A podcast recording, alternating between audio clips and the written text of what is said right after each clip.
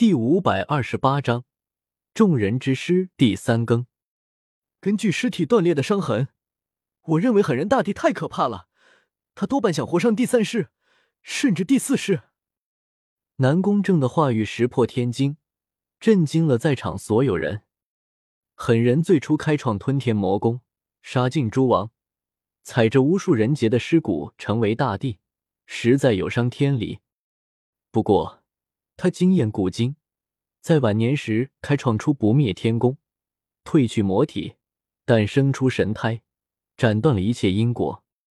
而且，他借此又活上了一世，岁月久远的吓人。他是唯一开创出两部古经的人，让人感觉近乎虚幻与不真实。世人都言青铜仙殿恐怖，为盖世高手的牧场，可是依我所见，狠人却在那里闭关过一段时间。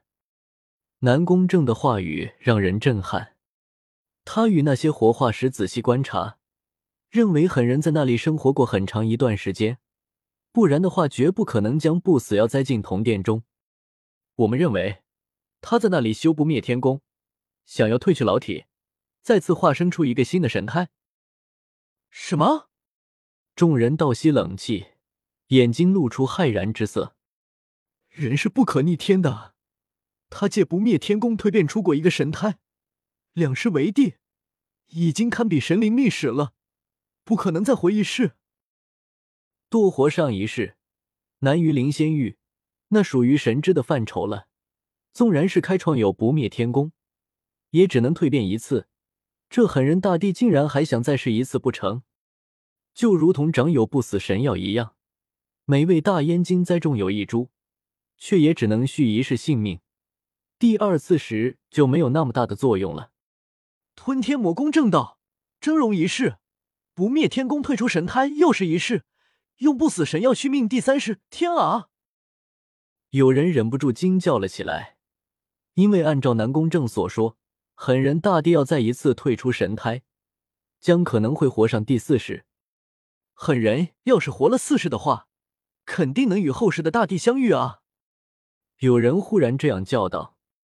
甚至不止见到了一位后世大帝，所有人都呆住了。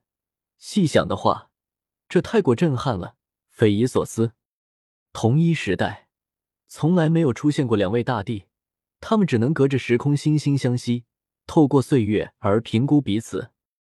狠人活了几世，我们不得而知，但是最后一次化生神胎时，肯定是出了问题。南宫正说出了最后的判断。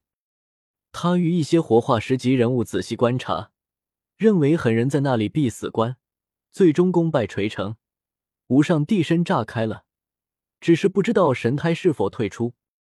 狠人为了再活一世，斩了自己。众人惊悚的似乎想到了什么，惊呼说道：“我们这里还有人进过青铜仙殿。”南宫正忽然又是一语惊人：“什么？谁？”所有人都大吃一惊，彼此相互观望。青铜仙殿众妙之门的背后，那片天地很神秘。我们没有走到尽头，不知狠人是否站在尽头过。说到这里，南宫正望向叶天秀，微笑道：“小友应当进过仙殿吧？”什么？是他？所有人都吃惊了。这不正是最近威名远扬的修天业吗？不对，貌似是叶天秀。总之就是这个家伙一出手就收了两个有极道武器的圣主，实在是震惊了所有人。但是没人想到的是，叶天秀竟然曾经还进过青铜古殿，越发的显得神秘起来。诸圣子与诸圣女皆不能进来，都只能站在大殿门口，皆是一阵惊骇。而第一天宫中，诸多奇人异士也都盯住了叶天秀。纵然是各大圣主，也都露出了奇异的神色。小友，你的万物母气元根，定然是从青铜仙殿得到的吧？南宫正笑着说道：“不错。”叶天秀没有隐瞒，平静的点头。此话一出，所有人都哗然，一片嘈杂。人们没有想到，他竟是自铜殿中得到大帝专属圣物。小友，你可知？与狠人结下了莫大的因果。万物母气元根乃是他寻来的。南宫正缓缓说来：“狠人大帝傲行荒古，晚年开创出不灭天宫，借此化生出神胎，将退下的老体继承极道圣兵。上古吞天魔冠威力无穷，相传若是让其复苏，等若吞天大帝复活灵世。”狠人一生，最让天下觉得恐怖的自然是第一世，踩着诸王的尸骨前进，吞天魔冠威能盖世。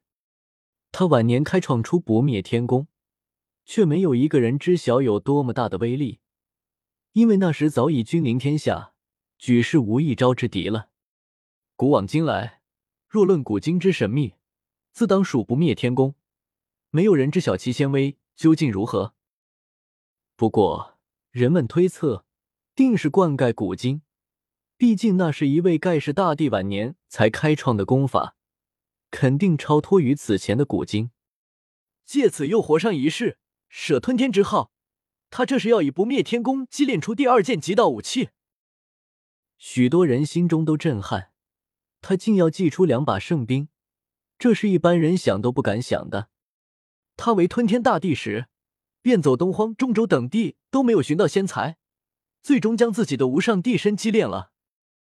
他化生出神胎，斩断过去后。终于是寻到了万物母气元根这种堪称逆天的圣物。狠人大帝肯定是要打造一件无上圣兵，由于迟迟都未动手，这才将母气留了下来。本章完。